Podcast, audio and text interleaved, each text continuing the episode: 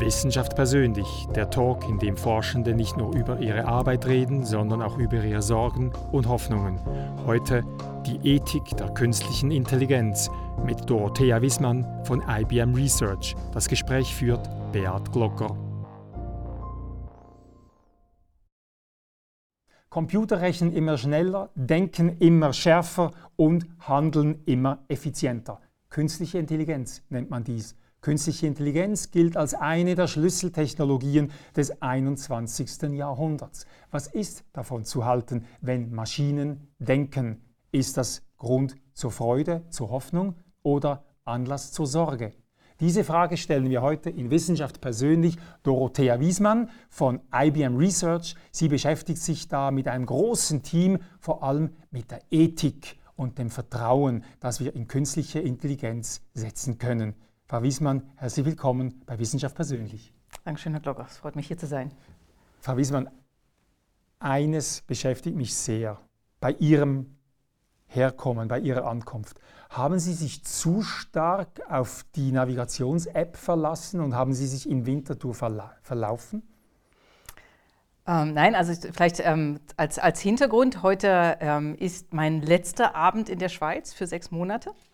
Und ähm, ich habe einfach mich ähm, vielleicht mir einfach zu viele Dinge in den Tag reingetan und dann hat das nicht alles ganz gepasst und dann war ich drei Minuten zu spät, muss man dazu sagen.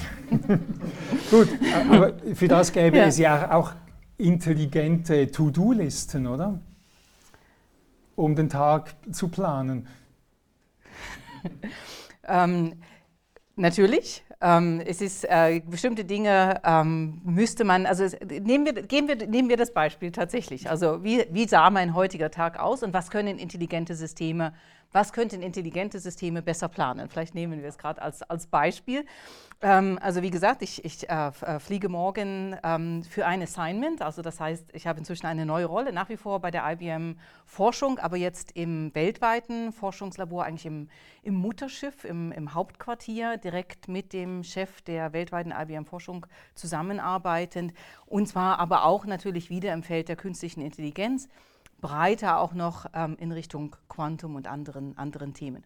Und heute ist mein letzter Tag, das heißt, mein Tag sah im Wesentlichen so aus, dass ich Kisten gepackt habe. Und natürlich hätte ich jetzt, wenn ich meine Wohnung vollständig inventarisiert hätte, hätte wahrscheinlich die App mir genauer sagen können und planen können, wie diese Kisten zu packen gewesen wären. In der Tat, das hätte, das hätte wahrscheinlich einiges an, sage ich mal, Wiederholungsrunden im heutigen Tag ersparen können.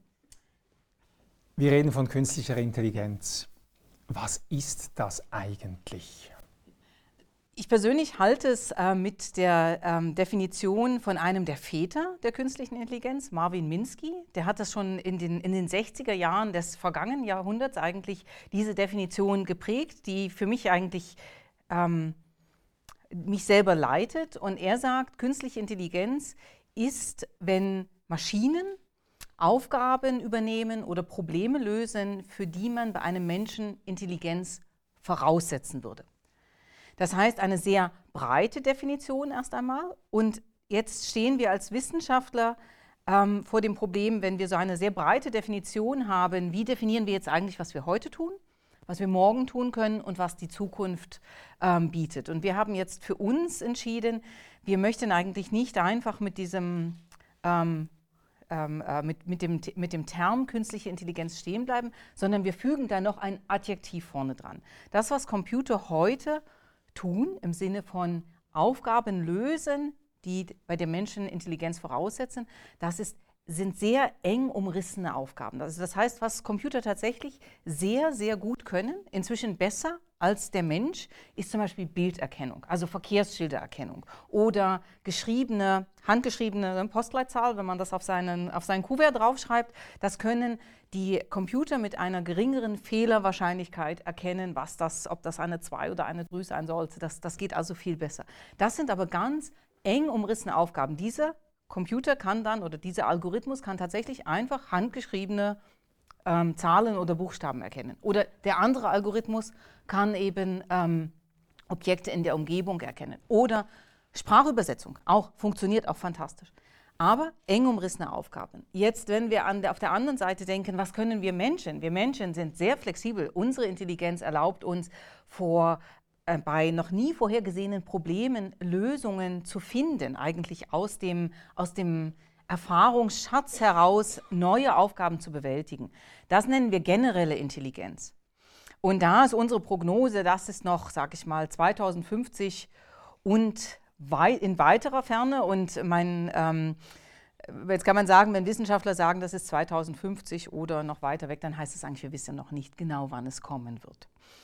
Und woran wir forschen, ist jetzt eigentlich diese, diese sehr eng, enge künstliche Intelligenz, die in ihren engen Bereichen wirklich sehr ähm, performant ist, das jetzt zu erweitern in, in einen breiteren Bereich. Also dass wir zum Beispiel Sprache mit Bildern, Bilderkennung verknüpfen. Also ein, einer der ähm, Aufgaben, die sich die Wissenschaftler, an denen sie sich gegenseitig messen, ist zum Beispiel, kann man automatisch Bildunterschriften generieren für Bilder, dass man diese beiden Domänen, diese beiden Bereiche zusammen verknüpft. Oder ähm, eben Emotionen erkennen in Gesichtern und dann, und dann agieren. Also das, das sind so, oder nicht nur Faktenfragen beantworten oder viele von uns benutzen ja auch so, so, Assistenten wie jetzt Siri. Da können Fakten ähm, sehr gut beantwortet. Wie wird das Wetter heute? Dann schaut das System nach und sagt, wie das Wetter heute wird. Aber dass man nicht nur Faktenfragen beantwortet, sondern zum Beispiel auch argumentieren kann, das sind so diese nächsten Erweiterungen, die kommen. Es gab solche berühmte Meilensteine in, in der Entwicklung von solchen Systemen. Watson ist eines, mhm. das ähm, auch äh, bei IBM entwickelt worden ist. Das ist ein, ein Rechner, eine Maschine, die sehr viel mehr Wissen über ein bestimmtes Thema hat. Also man konnte sie in einer Spielshow einsetzen, Wer wird Millionär, also das heißt Je, äh, Jeopardy, Jeopardy ja. also ja. so eine Wer, Wer, wird Millionär ähnliche Show. Man kann äh, aber auch ähm, für medizinische Analysen solche Systeme ein, einsetzen. Aber ist es da Intelligenz oder ist es einfach sehr, sehr schnell alle Datenbanken durchforsten? Nein, es geht tatsächlich, es ist, ähm, das ist eine gute Frage, es geht tatsächlich über den, der quasi einer, einer Suche in einer Wissensdatenbank hinaus. Also was sich unterscheidet, wenn man jetzt vergleicht, suche ich einfach, habe ich das schon mal gesehen? Ähm, dann ist es tatsächlich nur eine schnelle Suche. Aber was ist zum Beispiel, wenn man jetzt äh, medizinisch, also zum Beispiel Röntgenbilder nimmt, ähm, um bestimmte vielleicht ähm, Krankheitsbilder, also Muster zu erkennen, dann ist es so, dass genau dieses Muster muss nicht in der Datenbank vorhanden sein, sondern man trainiert ein System an Beispielen, an Mustern, die man hat, ähm, die eben wo entsprechend bestimmte Bereiche in dem Bild markiert sind. Das ist jetzt eigentlich eine abnormale Gewebeveränderung. Ähm, dann lernt das System abstrahiert in einer Form und lernt im Prinzip ähm, das generelle Muster dahinter. Also das heißt, es lernt schon eine Abstraktionsform ähm, aus den Beispielen und kann damit in diesem eng umrissenen Bereich, also abnormale Gewebeproben erkennen, kann es dann schon neue Beispiele richtig klassifizieren. Also es ist nicht nur ein Lookup, es ist nicht nur eine Suche, sondern es ist schon das Identifizieren der Muster in den neuronalen Netzwerken und diese Muster für diesen Bereich können jetzt auf neue Beispiele mhm. angewendet werden. Neuronales Netzwerk, ja. das ist auch so ein, ein, ein, Buzzword, das man überall hört. Sie haben einen Sohn, wir kommen später ja, noch ein bisschen ja. näher, der ist siebenjährig. Wie sagen Sie ihm, was ein neuronales Netzwerk ist? Also ich bekenne, es habe ich noch nicht versucht, aber ich kann jetzt einfach mal, wie würde ich es ihm erklären.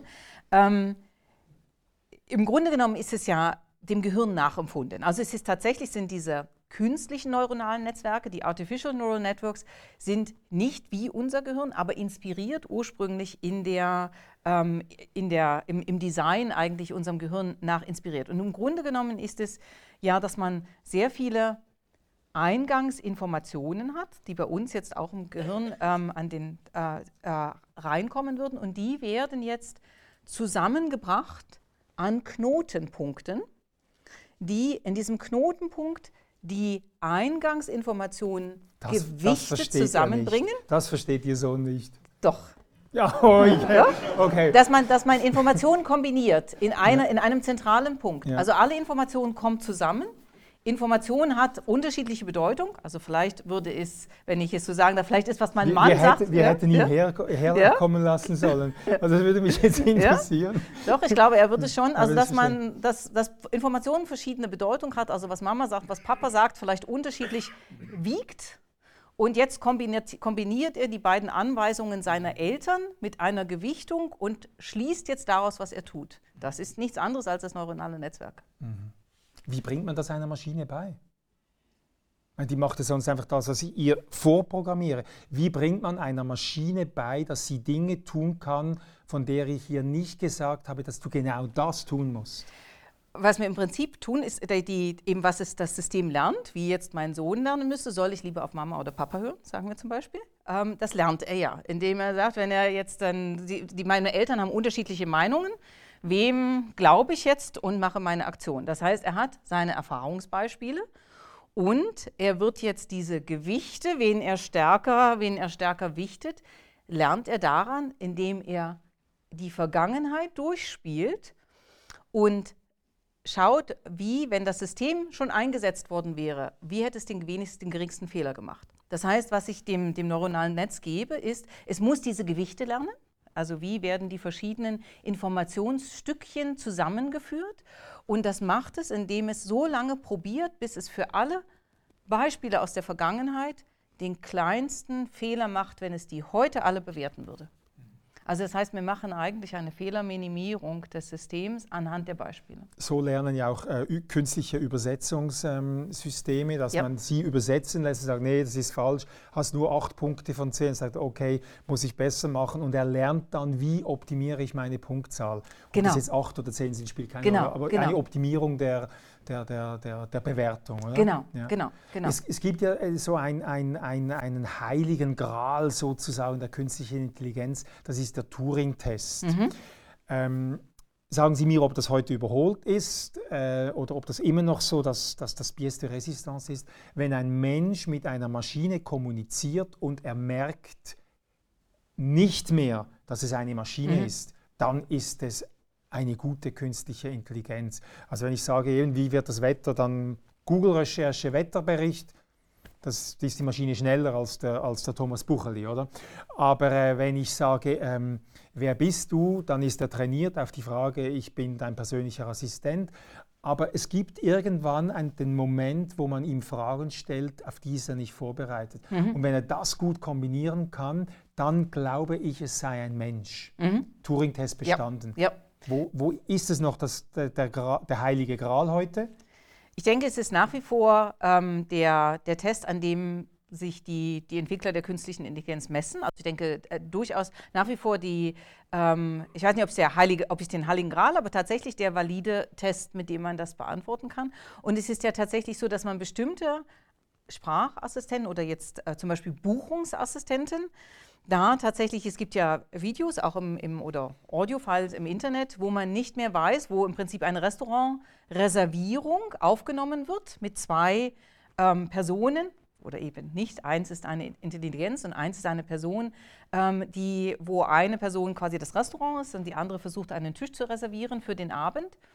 Und man weiß nicht mehr, welche von den beiden die künstliche Intelligenz ist. Das heißt, für oh, eng umrissene, wenn man jetzt aber eine Frage dazwischen werfen würde, in dem Fall ist es spannenderweise so, dass es ähm, der Anrufer ist die künstliche Intelligenz. Also man vermutet es tatsächlich nicht. Und wenn man aber jetzt im Prinzip mit einer Gegenfrage, die aus einer ganz anderen Domäne jetzt wäre, also wenn man dann und, und quasi aus diesem Bereich, für den es vorbereitet ist, rausgehen würde, dann denke ich, würde man es merken. Und ich denke, insofern ist es nach wie vor genau valide. Und wir denk, schaffen den Turing-Test für eng umrissene, solange man Bereiche, solange wie man den, diesen Bereich dann eben nicht verlässt und damit eben dann ist er doch nicht bestanden. Und das wäre sowas, was Sie auf 2050 äh, ansetzen, dass ich eben mit dem Buchungsassistenten, der mir einen Tisch und, und am Fenster für zwei Personen mit dem und dem vegetarisch und dem glutenfreien Menü bestellen kann, wenn ich den frage, ähm, wie waren deine Ferien? Oder Philosophie diskutieren. Oder kann. Philosophie, ja. Ja, genau. Und, und also Ja. die Vermisch oder die Ver Vermischung, die Verknüpfung verschiedener Domänen, dass ich es nicht mehr merke, das setzen Sie auf eine noch nicht ganz bestimmbare, aber wir sagen im 2050 Zeithorizont an. Genau, und, und ich denke, äh, das, dann, und das ist natürlich jetzt so eine Grauzone. Also wenn man jetzt verbreitert, was es kann, wo ist es dann generell und wo sind es einfach vier Domänen zusammen, aber genau das ist die Richtung. Und generell würde einfach, wenn es quasi alles, was wir können, eben auch kann. Also wir können zum einen natürlich in der Kommunikation diese verschiedenen Domänen zusammenbringen. Wir können diesen Kontext-Switch machen, wenn mich jemand was anderes fragt. Aber wir können ähm, auch planen. Wir können ähm, agieren wir, und, und, insofern es sind noch mal andere Bereiche als nur Wissensdomänen, über die man Fragen stellen kann. Aber genau das ist die Richtung. Wenn, man, wenn es diesen ganzen Bereich, den wir können, abdecken, dann sagen wir generelle Intelligenz. Aber das ist noch ein bisschen. Dorothea Wissmann, Sie ja. leiten oder leiteten bis ja, heute ja, Nachmittag ein, eine Gruppe, eine sehr große Gruppe bei IBM Research, die sich genau mit diesen Fragen befasst. Jetzt die Frage, wozu brauchen wir das? Wozu brauchen wir eine Maschine, von der ich nicht mehr merke, ob es ein Mensch oder eine Maschine ist? Ja, ähm, das, sind, das, ist jetzt eine, eine, zweiteilige Frage. Vielleicht beantworte ich die zweite zuerst. Also ich denke, wir sollten als Menschen immer wissen, ob es eine Maschine ist oder nicht. Das, ist, das geht in die Ethik. Also das heißt, es, es geht nicht darum zu verschleiern, ob das der der, der, der, Buchungsassistent, mit dem ich arbeite, ob das jetzt eine Person ist oder eine Maschine. Also ganz im Gegenteil. Also ich bin persönlich und wir sind auch als Firma überzeugt, dass man da eben sehr transparent arbeiten muss. Jetzt aber, wozu ist es denn gut? Also es ist tatsächlich, es gibt, es gibt ja verschiedenste Felder, wo künstliche Intelligenz uns als Menschen unterstützt und Arbeiten abnimmt. Also es sind äh, zum Teil, das ist das, was wir immer als erstes eigentlich sehen, ist es die Übernahme von sehr monotonen Tätigkeiten. Zum Beispiel die Bilderkennung dazu einzusetzen, dass man ähm, in der Qualitätskontrolle schauen kann, ob es, ähm, ob es zum Beispiel bei dem Medikament, ob es Ausschuss hat in dem, was man produziert hat. Wenn da ein Mensch steht, den ganzen Tag am Fließband und immer auf die, die Pillen, die durchgehen, schaut, das ist, ich denke, das ist was, wo ich persönlich sagen würde, ja, bin ich froh, wenn eine Maschine das übernehmen kann. Und zwar eine, die nicht nur, die eben auch flexibel genug ist, da äh, zu, äh, nicht nur genau trainiert ist, wenn es einen roten Punkt hat, ist es, ist es nicht richtig. Also eine künstliche Intelligenz im Sinne, im Gegensatz zu einer programmierten Erkennungssoftware. Ich denke auch, dass es uns ermöglicht, ähm, vielleicht noch ein, ein, ganz aus der anderen Domäne, im, aus dem Bereich der Wissenschaft.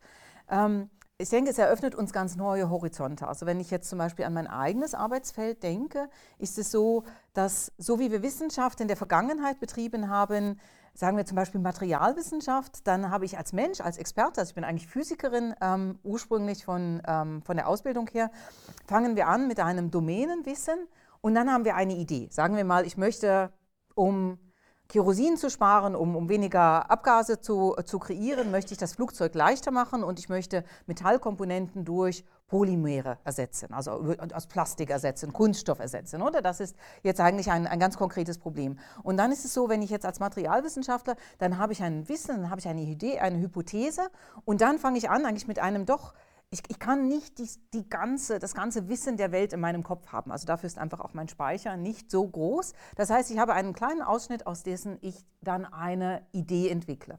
Und dann mache ich vielleicht, simuliere ich das, vielleicht mache ich vielleicht Computersimulationen, ich führe Experimente durch und komme dann zu einem neuen Material.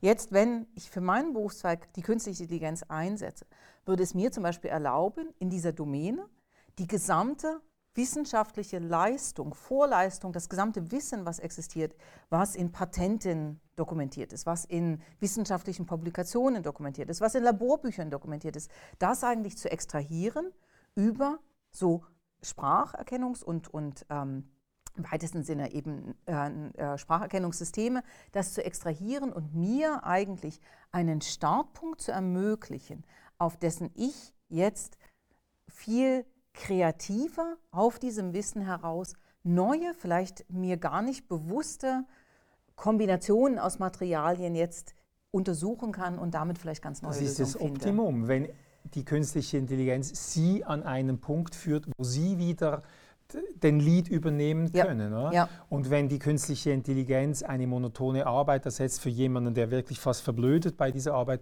sehe ich das auch ein. Aber es gibt auch Beispiele aus dem Ingenieurwesen, wo man einer künstlichen Intelligenz gesagt hat, mach so ein, ein faltbares Teil für auf Raumstationen, wo ich diese Sonnenpanels ran, ran äh, machen kann.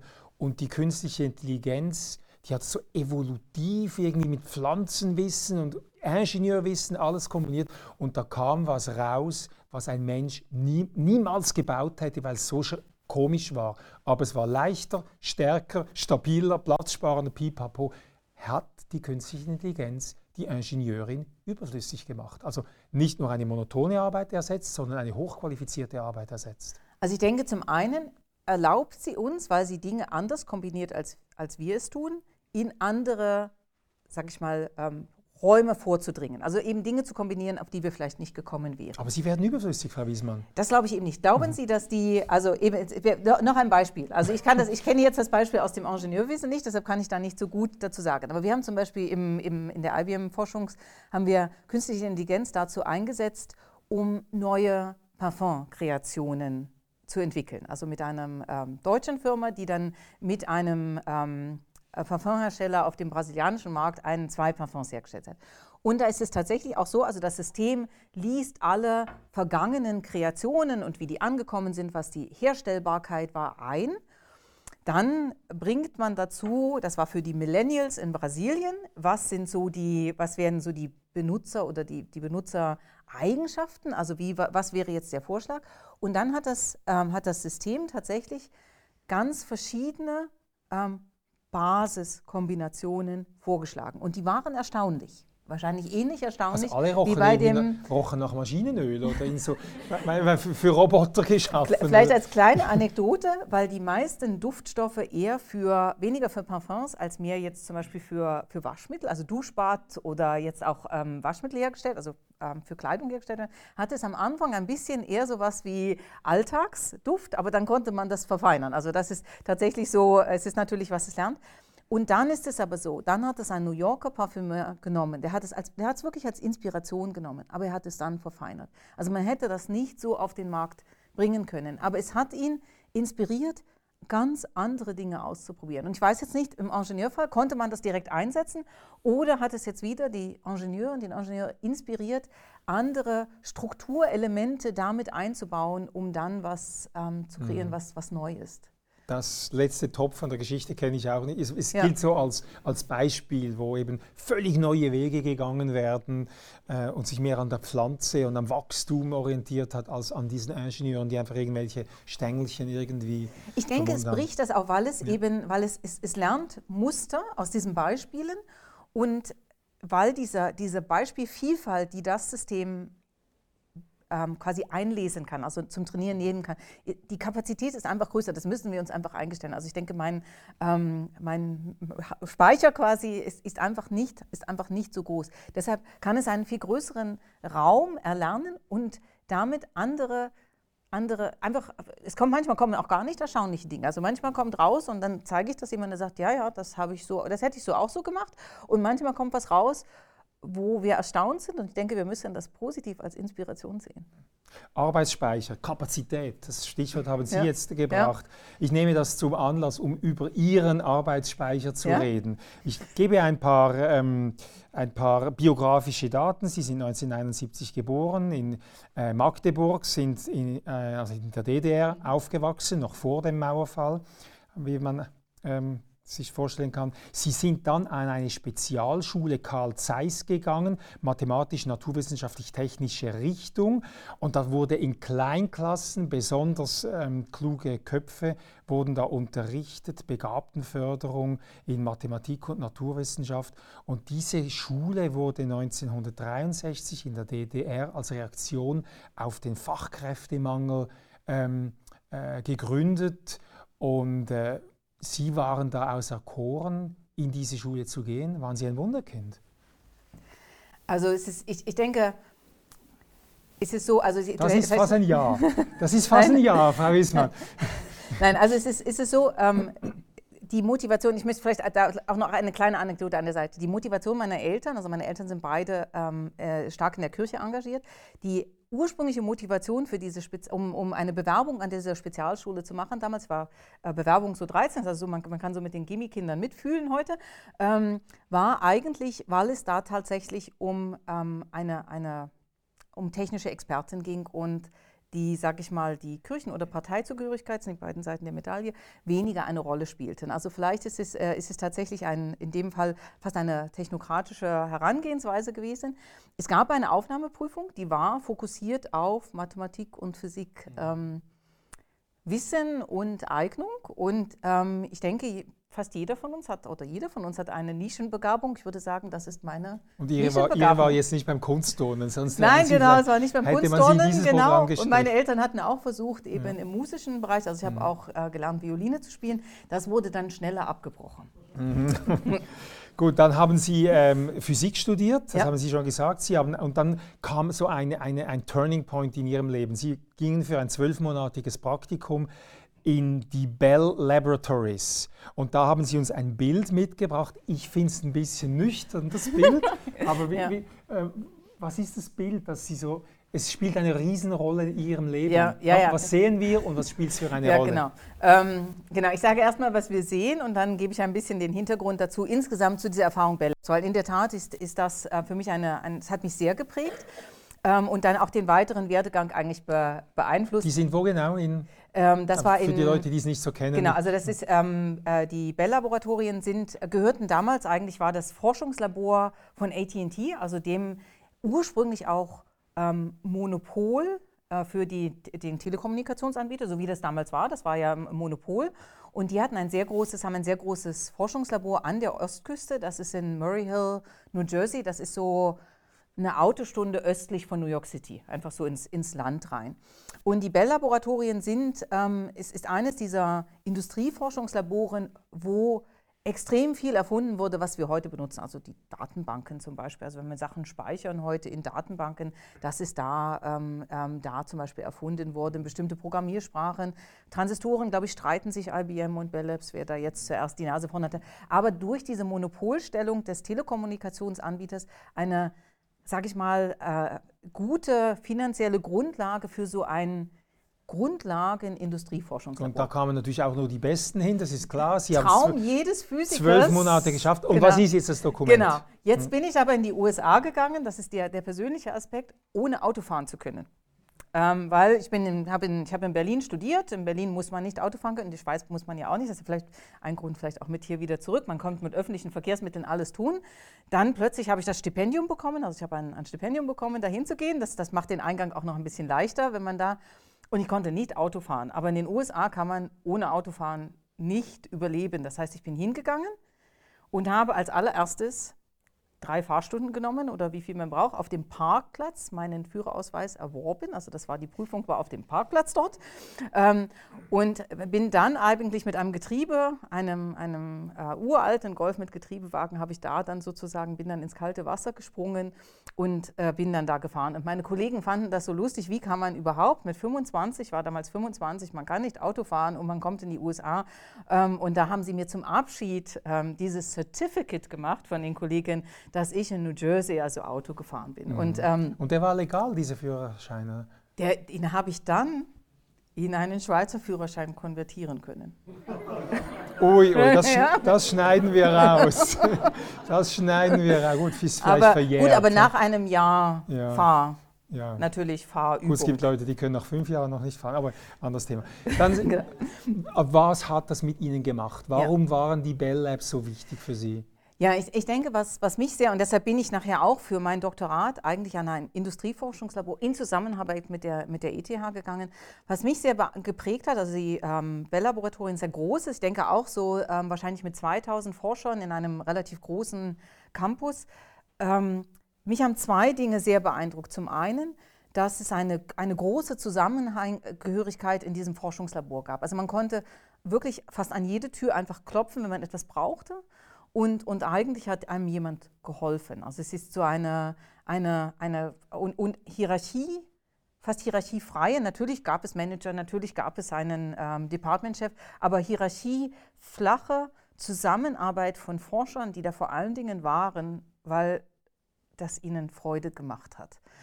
Und gleichzeitig aber eine mit dem Ziel einer Anwendung. Also das ist das, wo dann eben dieses Industrieforschungslabor vielleicht im Vergleich zu einer Universität mit dem Ziel, in dem Fall jetzt im Kontext der Telekommunikation, ähm, Erfindungen zu machen, Dinge zu machen, die dann dieses Feld vorantreiben und damit einen Nutzen bringen. Einen Nutzen natürlich erstmal für AT&T, aber hoffentlich eben auch für die aber Gesellschaft. Nicht Forschung um der Forschung willen, so genau, lar genau. lar, wie man so sagt. Genau, sondern mit diesem Ziel, aber gleichzeitig eben an diese, diese wirklich extreme zusammenarbeitsfreundliche Atmosphäre ähm, das hat mich sehr beeindruckt. Und deshalb habe ich dann gezielt eigentlich danach, nach diesem Jahr, ähm, nach einer Möglichkeit gesucht, wieder in einem Industrieforschungslabor das so ein Doktorat zu machen und bin dann in, in Rüschlikon gelandet. Mhm. Und verlassen Sie jetzt dann mindestens den Standort Rüschlikon. Noch zwei, drei ähm, äh, Stichworte ja. aus Ihrem Leben. Sie sind verheiratet mit, wen wundert es, mit einem Physiker, haben ihn aber nicht im Labor kennengelernt, sondern beim Klettern. Ja. Und haben einen Sohn, den haben wir schon erwähnt, der ist sieben. Die Tochter, das ist die Hanna, die ist 14 und in, ihrer, in ihrem CV fällt mir auf, dass das CV, das der, ihr Lebenslauf, ihr, ihr nicht beruflicher, sondern ihr breit wirkender Lebenslauf, der, der hört mit Hanna auf. Und die Hanna, die hat in einem Mathematikwettbewerb 2017, das steht alles im Lebenslauf von der Frau Wissmann, den, erst, den ersten Rang in Mathematik der fünften Klasse er, ähm, errungen, also die war da die, die schlauste, und den 158. Rang von 8700 und mehr Kindern. Also noch ein Wunderkind. Genau, jetzt muss ich dazu sagen, warum schreibe ich das in den Lebenslauf? Also das muss ich vielleicht auch noch kurz aushalten, ausholen. Ähm, also ich bin Mitglied vom äh, Rotary Club Schweiz, also auch mit dem Ziel, wieder zurückzugeben, weil ich denke, mein Lebenslauf, denke ich, ist geprägt von Möglichkeiten, die ich hatte, die, die ich nutzen durfte. Das heißt, ich möchte da eigentlich auch das ein bisschen nutzen, um wieder, wieder, wieder weiter und zurückzugeben. Und dieser Lebenslauf ist ein Lebenslauf in PowerPoint, den ich da für den Klassifikationsvortrag gehalten habe, also mit dem Ziel, auch eine persönliche Facette zum, zum Lebenslauf dazuzufügen. Und es ist tatsächlich so, und ich finde das eben, ich finde es schon ähm, für mich schon auch schön, dass eben gerade auch die Tochter, weil man als Frau natürlich in der Wissenschaft ähm, doch auch immer noch in der Minderheit ist, in diesen Naturwissenschaften, dass eben meine Tochter bei dem Känguru-Wettbewerb, der ja schweizweit an den Schulen durchgeführt wird, in dem Jahr tatsächlich, ähm, ich glaube, sie hatte volle Punktzahl. Es ist nicht jedes Jahr, es war einfach in dem Jahr, aber es macht mich natürlich schon, ich, ich, ich glaube, es zeigt, ähm, dass es zum einen sie das, was ich mache, zumindest nicht als negativ empfindet, also es ist auch was, was sie spannend findet und ja, ein bisschen Talent auch geerbt hat. Mhm. Und jetzt verlassen Sie die Familie für die IBM in den USA? Die kommen mit, muss man sagen. Also es ist so, ähm, es ist, ich, ich, gehe insgesamt ein Jahr ungefähr und die Familie kommt für ein halbes Jahr mit, sodass das mit dem Schulsystem gut reinpasst, jetzt zum Sommersemester und gehen dann dort ein halbes Jahr in die Schule. Cool. Zurück zur künstlichen Intelligenz. Ist, man sagt, künstliche Intelligenz sei heute so durchdringend. Äh, äh, es gibt ganz viele Lebensbereiche, wo, wo künstliche Intelligenz drinsteckt. Suchmaschine, Google, Siri. Ich rufe eine Firma an, weiß gar nicht mehr, wer ist am Telefon. Ähm, Expertensysteme, äh, Datenanalysen, Erkennungsprogramme, Gesichtserkennung. Ähm, überall steckt künstliche Intelligenz drin ist das nicht ein bisschen, oder für, für einige Leute ist es ein bisschen beängstigend. Ich weiß nicht mehr, was in diesen, in diesen Maschinen drin steckt. Mein iPhone erkennt mein Gesicht. Ähm, ich habe mich daran gewöhnt, aber wirklich wohl ist es mir nichts mhm. dabei. Wie, wie, gehen wir damit um? Ja, ich, ich, denke, das ist eben tatsächlich auch was, wo wir sehr bewusst damit umgehen müssen. Also ich, ich, der, der Trend ist, und ich denke, das wird zunehmend kommen, dass künstliche Intelligenz eigentlich überall mitwirkt. Also das wird nicht alle Computersysteme ablösen, aber bei, bei vielen Aufgaben wird eine Komponente dabei sein, die durch künstliche Intelligenz unterstützt wird. Und also wir, wir, gehen davon aus, überall da, wo Software ist, wird ein Anteil künstlicher Intelligenz sein. Und irgendwann redet man gar nicht mehr von künstlicher Intelligenz, ist es die, normal, die normale IT genau, irgendwann? Genau, genau. Mhm. Und damit müssen wir aber natürlich auch uns jetzt überlegen, also das sind nicht Nischen, sondern das ist ähm, breit, dann muss es auch entsprechend natürlich verantwortungsbewusst, ähm, verantwortungsvoll ähm, eingesetzt werden. Und das, das hat viele Facetten. Also die eine Facette ist eben, ähm, dass, und, und IBM ist da sehr engagiert mit, sowohl jetzt in der, in der EU, wenn, wo jetzt die, die Richtlinien für die künstliche Intelligenz ähm, gemacht werden, haben wir mit Francesca Rossi, die auch Professorin ist in Italien, die, die ist da mit in der Kommission für uns. Das heißt, wir müssen, davon, wir müssen verschiedene Dinge sicherstellen. Und es ist, es ist zum einen, darf künstliche Intelligenz muss fair sein, also sie darf nicht diskriminieren. Das muss man testen. Ähm, sie muss, ähm, wir, wir müssen, eigentlich muss sie sich erklären können. Also wir, dieses, dass man einfach jetzt bei der Gesichtserkennung, dass Sie es sind, vielleicht für Sie selber im iPhone ähm, nicht, aber wenn, wenn, es, wenn Gesichtserkennung eingesetzt wird, wobei wir jetzt da sehr kritisch dem gegenüberstellen, aber wenn es sonst eingesetzt wird, zum Beispiel wenn ich einen Kredit beantrage, der wird abgewiesen, da hat es vielleicht eine künstliche Intelligenzkomponente, die mich mit eingeschätzt hat, muss ich das Recht haben, als ähm, äh, Subjekt, das für, von der künstlichen Intelligenz beurteilt wird, zu, äh, zu, wissen, welche Kriterien haben dazu geführt. Mhm. Also das nennen wir die Erklärbarkeit der das künstlichen Intelligenz. Das ist das Optimum. In, Chi in China äh, läuft Gesichtserkennung an, in den großen Städten an jeder Straßenecke und die wissen gar nicht, was damit passiert. Oder sie wissen sie werden sozial eingeteilt, oder? Das ist sicher richtig. Aber ich denke, wir können in, in Europa, in der Schweiz, können wir das anders machen. Ich denke, wir müssen einfach da, wo wir es beeinflussen können, müssen wir dafür sorgen, dass da eben entsprechende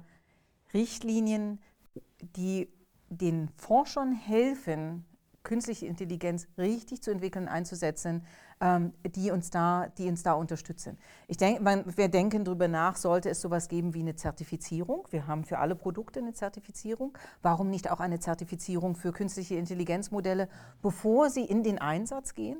Wir müssen sie schützen. Es gibt auch Angriffe auf künstliche Intelligenz. Es gibt viele Facetten. Es gibt eigentlich wie alles, wo wir Produkte oder Software generieren, haben wir ja heutzutage Arzneimittel entwickeln. Wir haben ja eigentlich für all diese Dinge eine, eine Richtlinien und Zertifizierungen, damit wir dann eben wissen, das ist sicher für uns.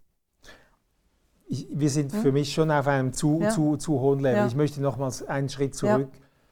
Die ganz banale Angst vor Jobverlust. Die Maschine übernimmt meine Arbeit. Was sagen Sie den Leuten, die, die Angst haben? Die haben eine monotone Arbeit, aber sie haben eine. Und, und sie, sie müssen, äh, äh, nachher haben sie die Arbeit nicht mehr. Vielleicht gibt es Leute, die brauchen oder wollen eine monotone Arbeit. Wo gehen die Leute hin, wenn überall die künstliche Intelligenz monotone Arbeit macht? Klar, das ist, ist, natürlich eine der Ängste, ist tatsächlich. Eine der verbreitetsten, Jobverlust ja, ja, ist immer ja. so das Stichwort Nummer eins. Ja. Und es ist, es ist natürlich schon, also so wie mit dem Automatisierungsgrad, ich meine, gerade in den, sag ich mal, Hochlohnländern wie Schweiz, Europa, Deutschland, also ist es so, dass wir einen sehr hohen Automatisierungsgrad schon heute in der Industrie haben, auch damit wir eben über die Dinge, die die, wo wir kompetitiv sind, also im innovativen Bereich, das ist ja das, worauf wir uns fokussieren. Das heißt, es ist im Grunde genommen ist die Intelligenz, künstliche Intelligenz ist ja nur ein weiterer Schritt im Rahmen dieser Automatisierung, die wir aber, um, wenn wir ehrlich sind, natürlich auch brauchen, um uns in den, in den ähm, wertschaffenden Bereichen, in denen wir uns differenzieren, Schweiz Innovationsweltmeister jetzt wieder gewesen, ähm, dass wir uns darauf konzentrieren können. Insofern denke ich, ist es grundsätzlich die richtige Gewichtung auf Innovation, auf der Abnahme der automatisierbaren oder eben durch künstliche Intelligenz übernehmbaren Tätigkeiten. Grundsätzlich.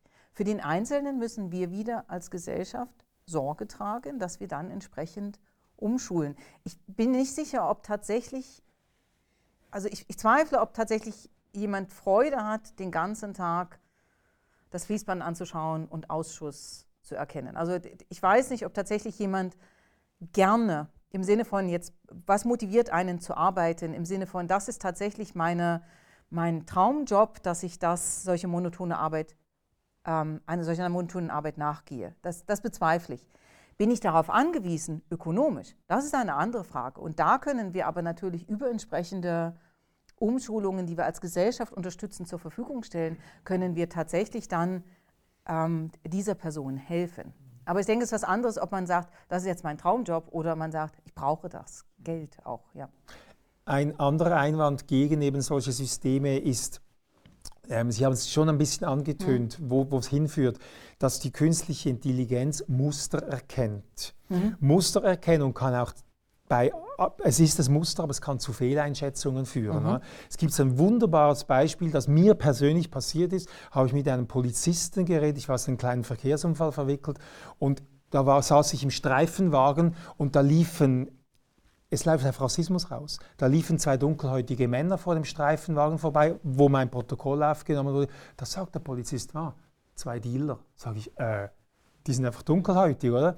Und da wird es als Rassismus angeklagt, wenn ein Polizist die Erfahrung macht, wenn ich einen Dealer erwische, ist er schwarz, also alle Schwarzen sind Dealer. Die Maschine würde genau gleich reagieren. Die wäre nicht besser als der Polizist, weil wenn sie alle Dealerakten sieht, sieht sie so einen, so einen hohen Prozentsatz von Ethnien, Herkünften etc. Sagt, okay, alle dieser Herkunft sind so und so. Und da wird auch die künstliche mhm. Intelligenz nicht drüber stehen, dass es Vorurteile verstärkt. Wie wollen Sie dem entgegenwirken? Genau. Also es ist tatsächlich so, dass die Maschine sogar noch in extremerem Maße die Basismuster hervor. Also noch schlimmer. Noch Eigentlich schlimmer wahrscheinlich, wahrscheinlich bestimmte, bestimmte Basismuster ja. werden ähm, wahrscheinlich sogar noch verstärkt gefunden. Und da muss man eben wieder als Entwickler der künstlichen Intelligenz entsprechend eingreifen. Also das ist das, was ich mit diskriminierungsfreier künstlicher Intelligenz oder eben vorurteilsfreier, weil grundsätzlich Vorurteile kommen ja häufig auch aus einem gewissen Erfahrungsschatz, der dann ähm, verallgemeinert wird in, in, ungerechtfertigter Weise, weil man den Einzelnen eben nicht mehr sieht, sondern den Einzelnen nur noch als Teil einer gewissen Gruppe beurteilt. Das ist ja das, das ist das ja das Hauptproblem, dass grundsätzlich da ein Muster da ist und vielleicht in dieser Gruppe statistisch gesehen bestimmte Dinge mehr passieren. Das sind ja die Daten. Aber was, was das Problem daran ist, dass wir den Einzelnen dann über seine Gruppengehörigkeit definieren und beurteilen und, und, und einschätzen. Und jetzt kann man wieder, wenn man künstliche Intelligenz einsetzt, kann man sehr bewusst, wir haben auch ein, ein Toolkit als IBM, dem der ähm, eigentlich der Community, also den, den Wissenschaftlern, aber auch den Anwendern zur Verfügung gestellt, damit man bestimmte Merkmale, anhand derer man den Einzelnen nicht beurteilen möchte, dass man die jetzt, ähm, dass das Modell entsprechend abändert, dass es nicht gegen diese Merkmale diskriminiert. Also dann, man kann erstens sein Modell testen, ob es diskriminiert.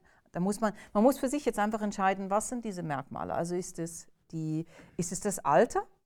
Ja, die, wahrscheinlich ist die, die ähm, Haftpflichtversicherung für junge Autofahrer, junge männliche Autofahrer statistisch, ist wahrscheinlich die, die Wahrscheinlichkeit größer. Also ist es Alter, ist es Geschlecht, ist es Hautfarbe, wonach? Was sind die Kriterien, wo ich vermute, dass mein Modell Muster lernt, womit ich den Einzelnen wieder diskriminiere und dann kann ich ganz gezielt, dann kann ich das testen und dann kann ich eben diese Faktoren entsprechend ähm, im System abändern, sodass es gegen diese Faktoren nicht mehr diskriminiert. Man muss es, ich denke, es ist ein, zweistufiger Prozess. Der erste, der erste der Schritt ist, dass wir erkennen, dass das passieren kann.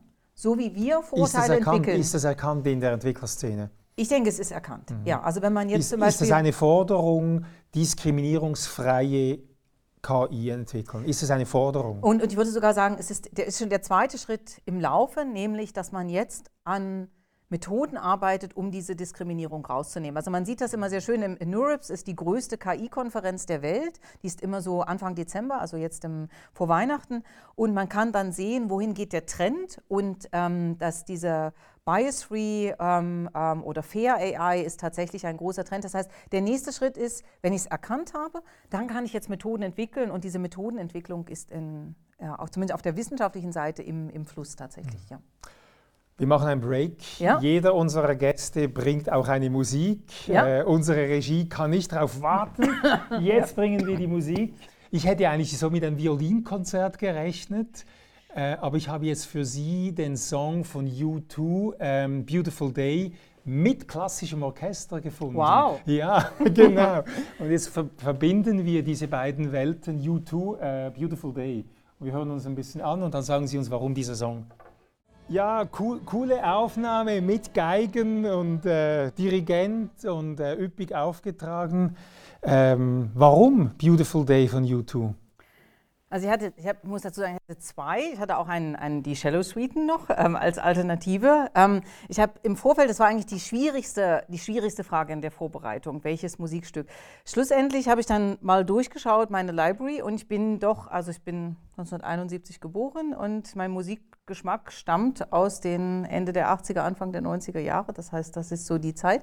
Und ich glaube grundsätzlich, was, ähm, ich glaube, ich bin ein optimistischer Mensch und für mich ist dieser Song ähm, Schlussendlich, ähm, trotzdem der Anfang natürlich so ein bisschen düster ist, ist es ein, ein sehr optimistisches Lied. Es ist, schlussendlich haben wir Beautiful Days, eigentlich jeden Tag. Also auch wenn der Alltag manchmal natürlich an der, da links und rechts ein bisschen zwickt, ist es doch so, denke ich, dass wenn ich auf mein Leben schaue,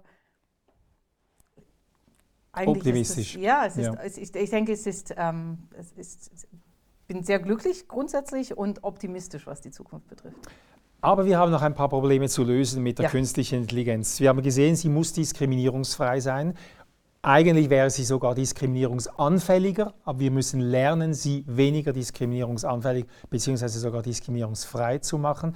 Das Zweite ist die Sicherheit. Ja. Es gibt, wenn, wenn, die, wenn die Automobile autonom unterwegs sind, äh, unser Auto nicht besonders hohe Preisklasse erkennt jetzt schon Verkehrsschilder. Es ist ein leichtes, ein Verkehrsschild zu übermalen, zu, mit, mit einem einfachen Pappkarton zu zu, ähm, zu manipulieren, weil das erkennt das ja optisch. Äh, da kann wahnsinnig viel passieren, mhm. wenn, wenn diese Autos nur noch mit, mit, mit äh, KI unterwegs sind, oder? Ja, wie, wie macht man ja. das? Also ich denke auch da, ähm, es gibt, gibt jetzt bezüglich der Sicherheit gibt es verschiedene Elemente. Zum einen, sagen wir mal, im, im, im Bestfall oder im, in dem Fall, dass wir keine Angreifer haben. Das sind immer, das sind ja die zwei Dinge. Also sagen wir, es, es, gibt keinen Angreifer, der das Verkehrsschild übermalt. Selbst in diesem Fall muss ich in gewisser Weise muss ich sicherstellen können, dass das künstliche Intelligenzsystem die richtigen Schlüsse aus den, den, den Bildern der, der Objekterkennung zieht. Also das ist das eine. Und ich denke, deshalb müssen wir, wenn wir die künstliche Intelligenz in so ähm, lebenswichtigen Bereichen einsetzen, eben auch nachweisen können, dass sie diese Sicherheit wirkt, also diese Genauigkeit und Sicherheit. Es gibt wirkt. ein ganz bösartiges Beispiel ja. auf YouTube, wo, das, wo, die, wo die künstliche Intelligenz in einem Auto erkennt, dass Fußgänger äh, über die Straße gehen richtig reagiert, aber es erkennt nicht, dass ein Handwerker mit einer riesigen Glasscheibe über die Straße geht und er crasht da in die scheinbar nicht existierende Glasscheibe rein. Äh, genau. Und das ist ja, da, da, ist ja noch keiner, der irgendwie das System versucht zu manipulieren, es ist nicht bösartig, sondern es, genau, sind, ja. es sind Alltagssituationen. Und, und, und äh, ich meine, der, der Fall jetzt mit dem, mit dem Uber, ja. Self-Driving Car, äh, ähnlich, oder? Das ist dann, das ist auch nicht richtig erkannt worden. Das heißt, da müssen wir ähm, über, ich denke, über eine Art Zertifizierung nachweisen können vor dem Einsatz, dass solche, dass über einen genügend breiten Testdatensatz. Aber Sie sagen jetzt vor dem Einsatz, äh, Tesla fährt heute schon und jeder Verkehrsunfall, der mit Tesla produziert wird, wird dann als Negativbeispiel für äh, solche selbstfahrende Autos genannt. Ja, aber, ohne, aber nicht, also auch in dem Uber-Fall natürlich nicht ähm, ohne den Menschen, der eigentlich eingreifen hätte sollen. Hm. Da war einfach der, ja, und das lag, das war aber das, äh, grundsätzlich ist es ja nicht als selbstfahrendes Auto, sondern es war im Prinzip eine Testfahrt gewesen und es wäre, es ist eigentlich jemand mitgefahren, dessen einzige Aufgabe gewesen wäre, äh, Fehlverhalten des Systems ähm, äh, in dem Fall einzugreifen, wenn die Person nicht SMS gemacht hätte, oder? Das war das Problem. Nein, und aber, und, aber das, das, das heißt, wir müssen, wir müssen wirklich für uns diese Testprotokolle eigentlich un, uns da einigen. Und ich denke, es wird auf eine Zertifizierung herauslaufen, wie wir das ja auch bei anderen Produkten, die ähm, wie Arzneimittel ja auch machen. Das andere, und, ähm, und da ist dann wieder für die Wissenschaft spannend, sind diese Fälle, wo eben äh, diese Angriffe auf die künstliche Intelligenz passieren. Also wo eben zum Beispiel Verkehrsschilder manipuliert werden, und zwar in einer Art und Weise, dass wir als Menschen nicht notwendigerweise erkennen, dass sie manipuliert werden. Also kleine einzelne Pixel werden manipuliert. Wir würden das selber nach wie vor als Stoppschild oder als Vorfahrtsschild erkennen. Und die künstliche Intelligenz jetzt aber statt eines, eines Stoppschilds eben ein, ein Vorfahrtsschild erkennt.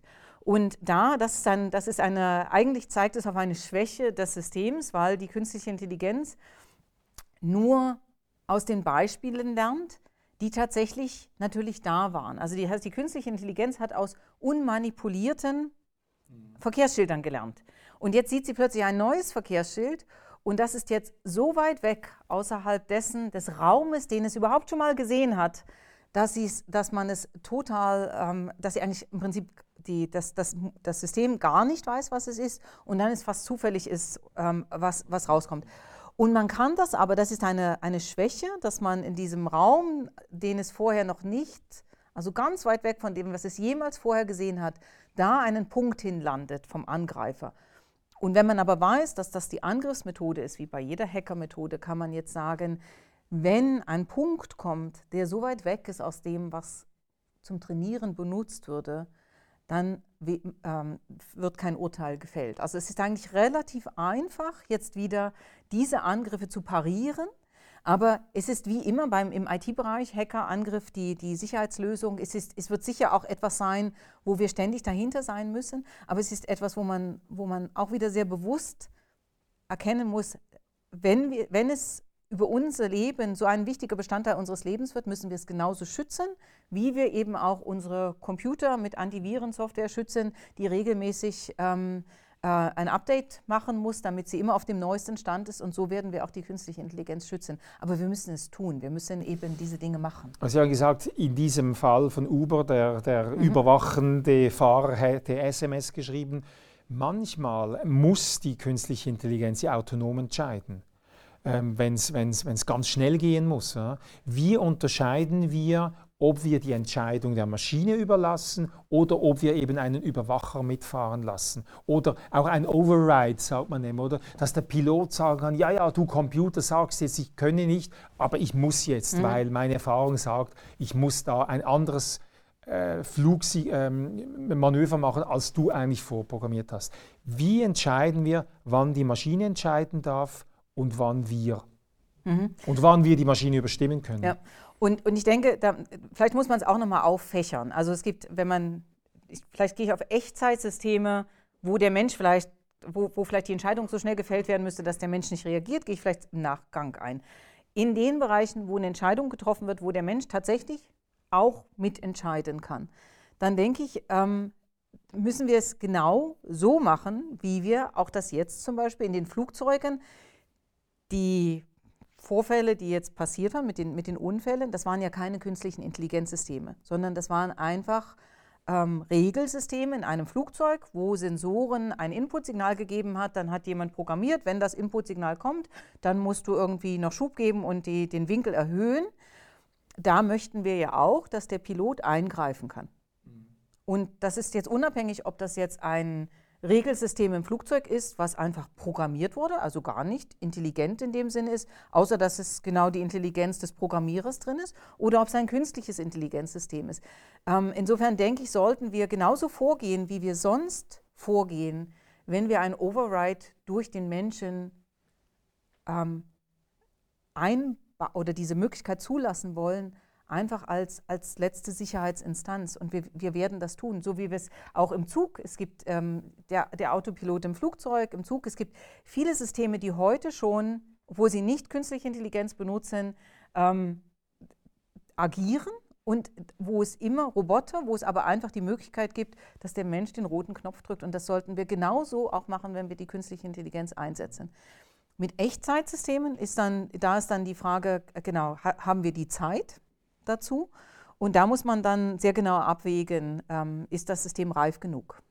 Aber ich, ich, glaube, es ist nicht so viel anders als in den anderen Systemen, wo, die, wo das Flugzeug eben über einen Autopiloten gesteuert wird. Mhm. Jetzt kommt noch das Dritte, das Sie uns mitbringen, mhm. auch so viel interessanter Information, ja. einen Gegenstand. Ja. Was haben Sie uns? Ja, äh, ich habe gedacht, weil ich habe gedacht, die, die, äh, die Musik, die Gegenstände, das Bild bietet eben die Möglichkeit der persönlichen Facette, habe ich jetzt einen, ein Windlicht äh, mitgebracht, was ich im, mit meinem damals sechsjährigen Sohn im Museum Riedberg ähm, gebastelt habe. Und ähm, das ist eigentlich äh, ein, ein Element, den, was Eltern bringen ja verschiedene Dinge an ihre Kinder. Das, äh, was, das Basteln ist eben das, was ich mit meinen Kindern sehr viel gemacht habe. Mein, mein Mann ist der Outdoor, ähm, der fährt Ski, Velo, ähm, Snowboard, das macht er mit den, mit den Kindern. Und ich finde eben gerade in, in, im Zürcher Raum, sicher in Winterthur auch, ich wohne jetzt in Talwil, das ist ein bisschen weiter weg, gibt es erstaunlich, also es gibt so viele Angebote, für Familien im kreativen Bereich. Und ähm, mein, meine liebste Werkstatt in diesem Sinne ist die, die Sonntag, jeden Sonntag vom Museum Riedberg angeboten wird, wo immer in Anlehnung an die jetzige Ausstellung ähm, äh, quasi ein, ein, ein kreatives Basteln um, um dieses Thema der Ausstellung herum gemacht mhm. wird. Und, was Und war das, das waren, mhm. ich glaube, das waren ähm, japanische Zeichnungen und das ist so entstanden, dass man eigentlich nur eine, ein, einen Faden in Tinte taucht und dann über ein Seidenpapier oder über ein Papier ähm, so schlängelt und dann entstehen diese schönen Muster. Aber das ist für mich eigentlich ähm, eine der, der großen Lebensqualitäten hier und, und ähm, wie gesagt, also mein Kenntnisstand hauptsächlich jetzt im, im Bereich Zürich,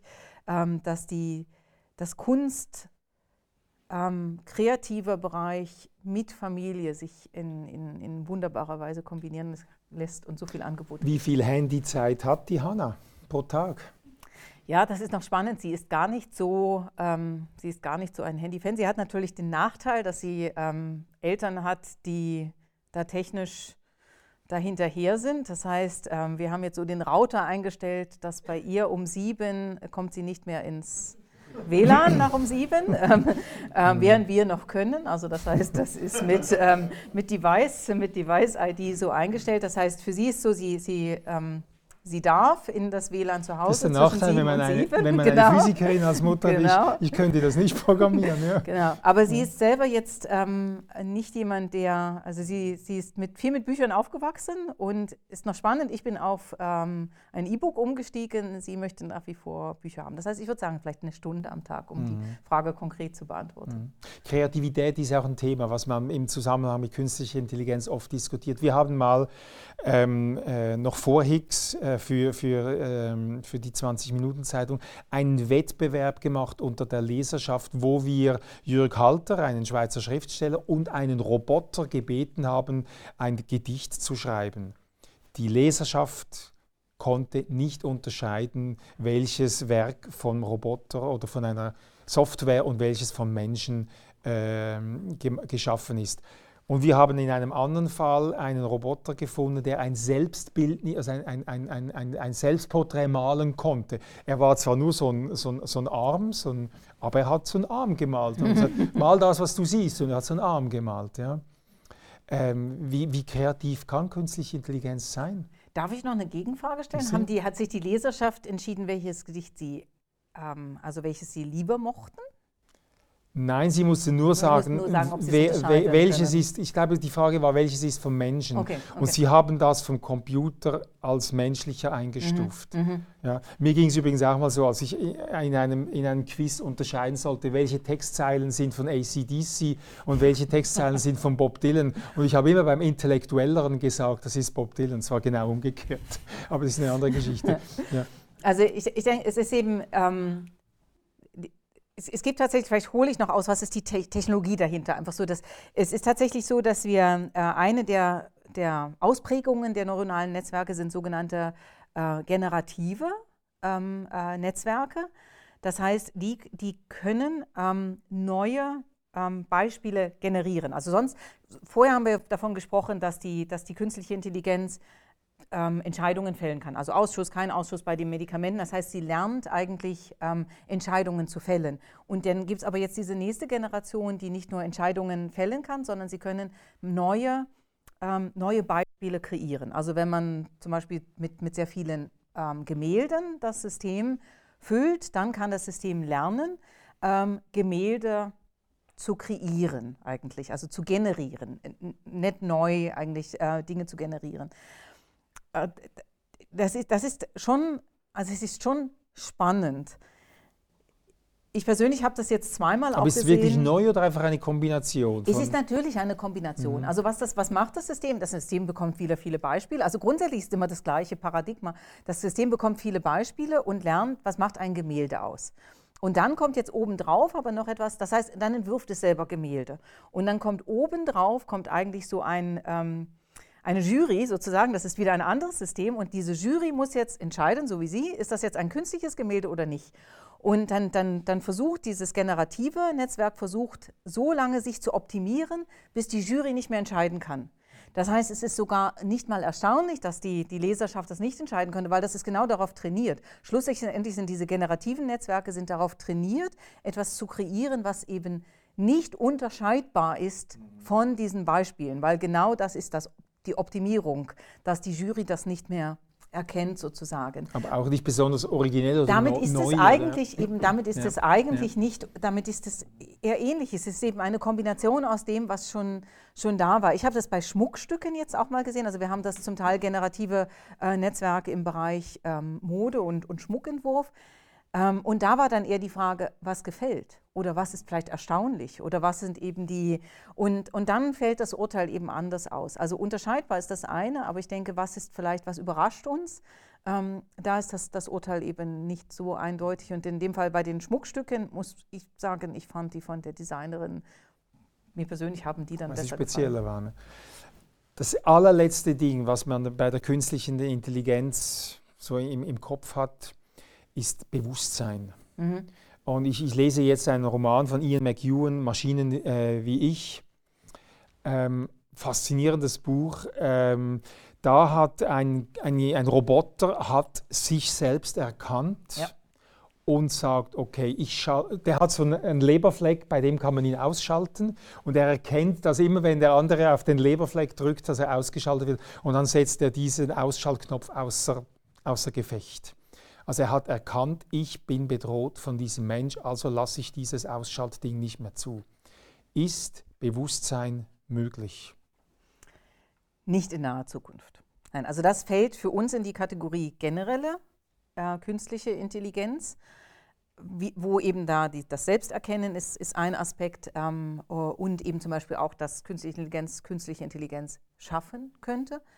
Und das ist was, was, was sicher in, in, in weiter Zukunft liegt. Weil es, ist, weil es ist jetzt eben doch, wenn man jetzt, wenn wir jetzt nochmal über das Gespräch rückreflektieren, es ist schlussendlich eine sehr performante Erkennung von, von, diesen, von diesen Mustern. Das ist es ja, was es, was es schlussendlich momentan wirklich sehr, sehr gut kann. Also ich sage nicht, dass es sich nicht, dass, es, dass man nicht in andere Bereiche forscht, aber dass die, das, was, was die, wo wir es jetzt eigentlich auch für uns nutzen können und sollten, ist eben, ist, ist eben diesem Bereich. Also Bewusstsein ist dann ist eine ganz andere Dimension. Also aber wenn Sie sich vorstellen, Sie, Sie sind jetzt nicht in der Entwicklung mhm. tätig, ähm, aber Sie schaffen ein System, das eines Tages sagt, liebe Dorothea, ähm, du kannst mich mal.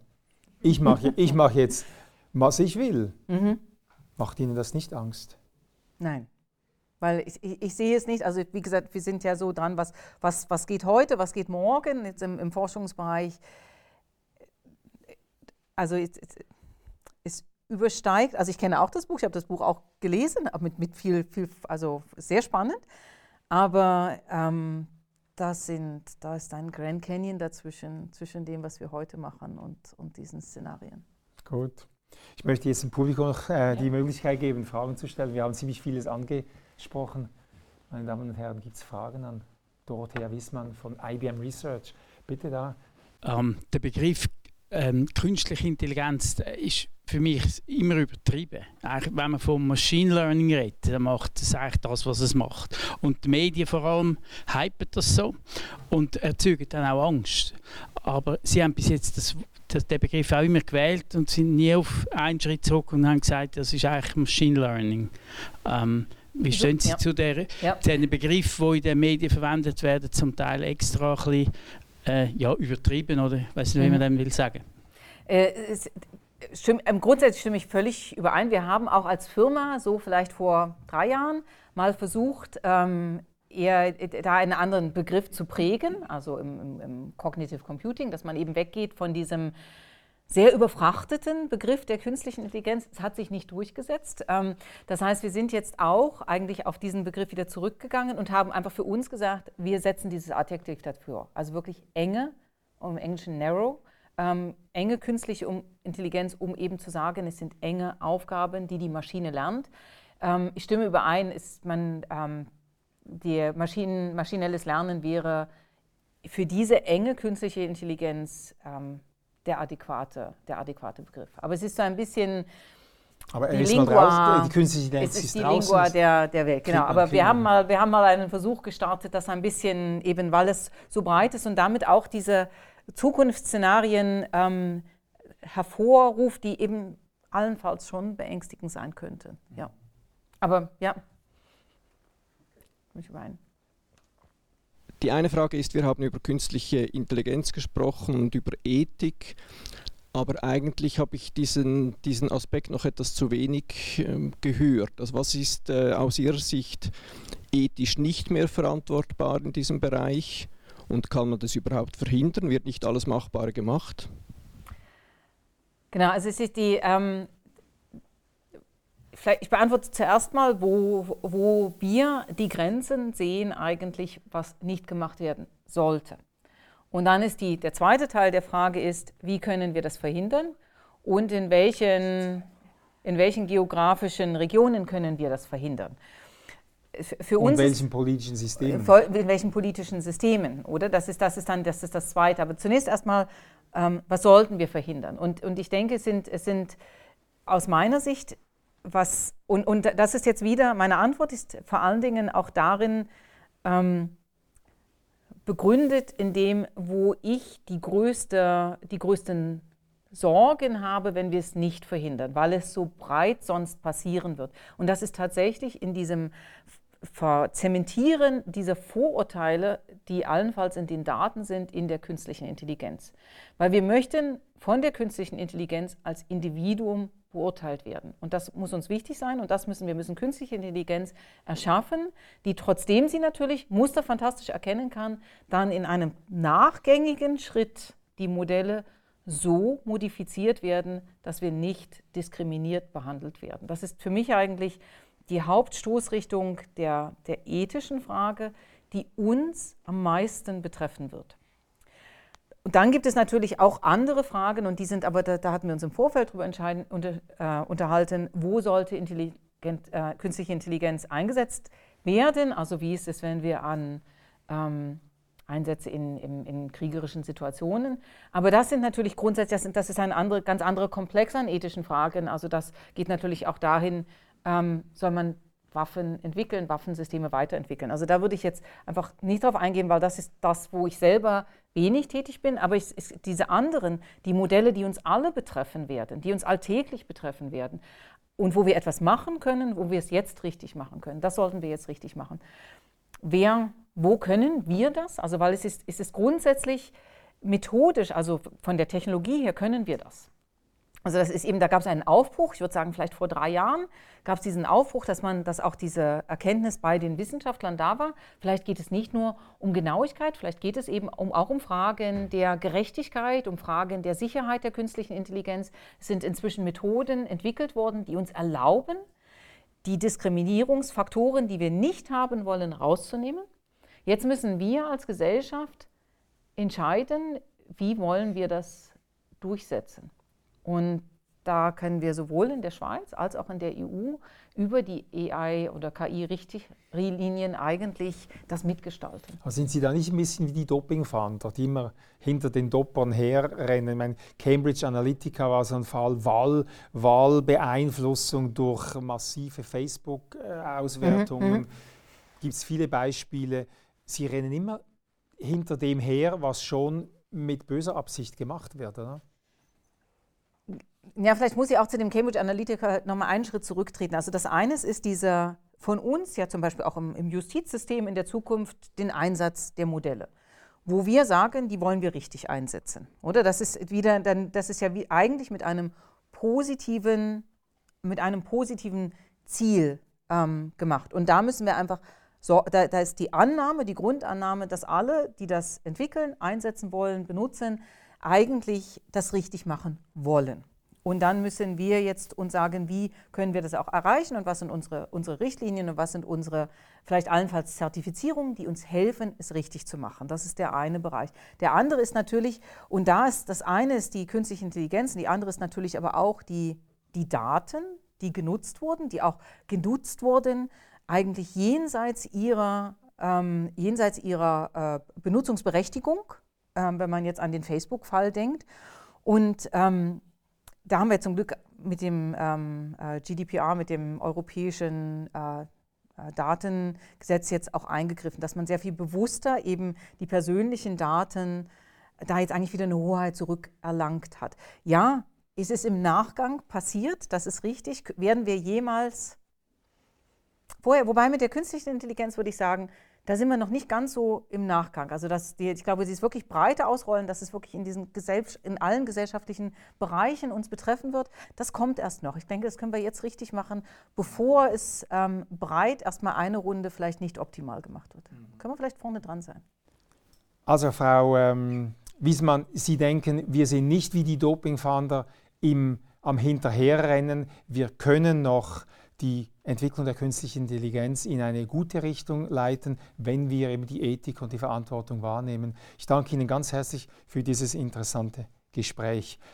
Wir sehen uns wieder in einem Monat bei Wissenschaft persönlich. Dann geht es um die Frage, kann man Drogen als Genuss oder nur in Sucht konsumieren? Toni Bertel, der ehemalige Direktor der integrierten Psychiatrie Winterthur, wird bei uns zu Gast sein. Dies Anfangs März. Ich freue mich auf Sie und auf Wiederschauen.